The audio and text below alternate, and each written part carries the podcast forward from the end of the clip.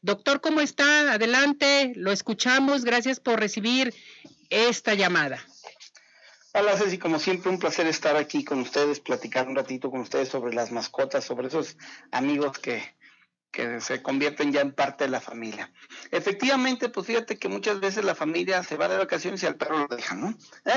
Entonces, este, el problema no es ese, el problema es que muchas veces, este, ay, vamos unos días, se les hace fácil, dejan al perro en casa, le ponen, según ellos, mucho alimento, mucha agua y se van.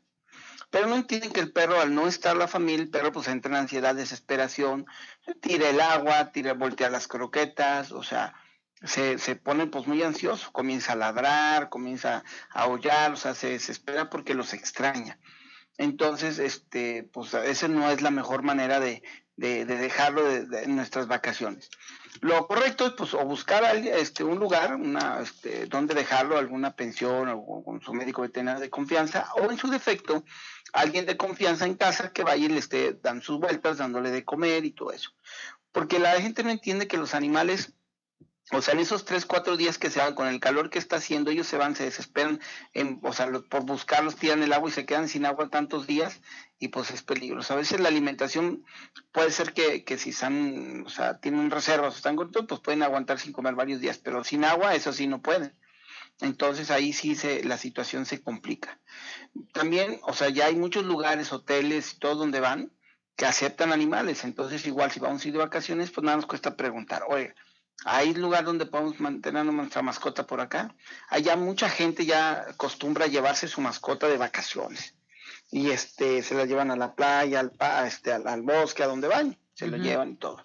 Y eso es bueno. También hay una cosa que aclarar. Si lo lleva a otro hábitat, hay que protegerlos antes de que se vaya. Por ejemplo, si van a una zona boscosa, se van a, no sé, hacia Tapalpa, a hacer un lugar, una cabaña, cosas de ese tipo, o al rancho, este, bueno, pues hay que prevenir, hay que darles algún medicamento preventivo para las garrapatas, las pulgas y todo esto que son en zonas donde pues su hábitat natural, para que cuando regresen no regresen todos llenos de garrapatas y todo eso.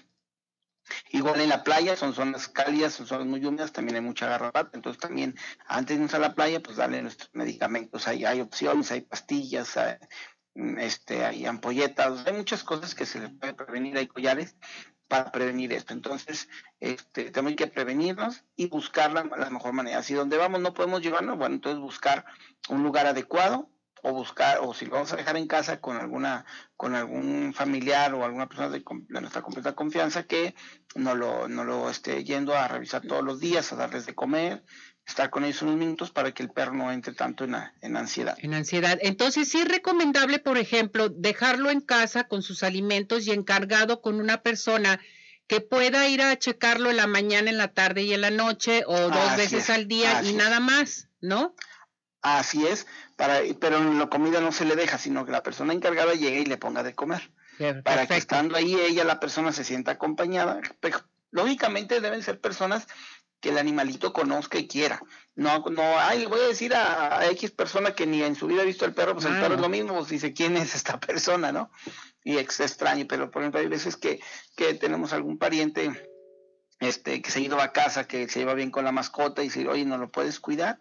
Pedirle el favor y nomás ven este, de dos a tres veces al día, checa que esté bien, le pones por favor su agua y su comida y ya ves que come y ya pues ya se puede retirar, ¿no? Y que, que esté viendo que el animalito esté eh, este, en buenas condiciones. En perfecto estado. Entonces tenemos opciones, dejarlo en casa, pero al cuidado de otra persona. Dos, poderlo llevar, checar a dónde vamos a ir, a ver si hay hotel para los perritos donde dormir, porque todo el día los vamos a traer y ya nomás dejarlos a que duerman ahí, que eso es muy importante, ¿verdad, doctor?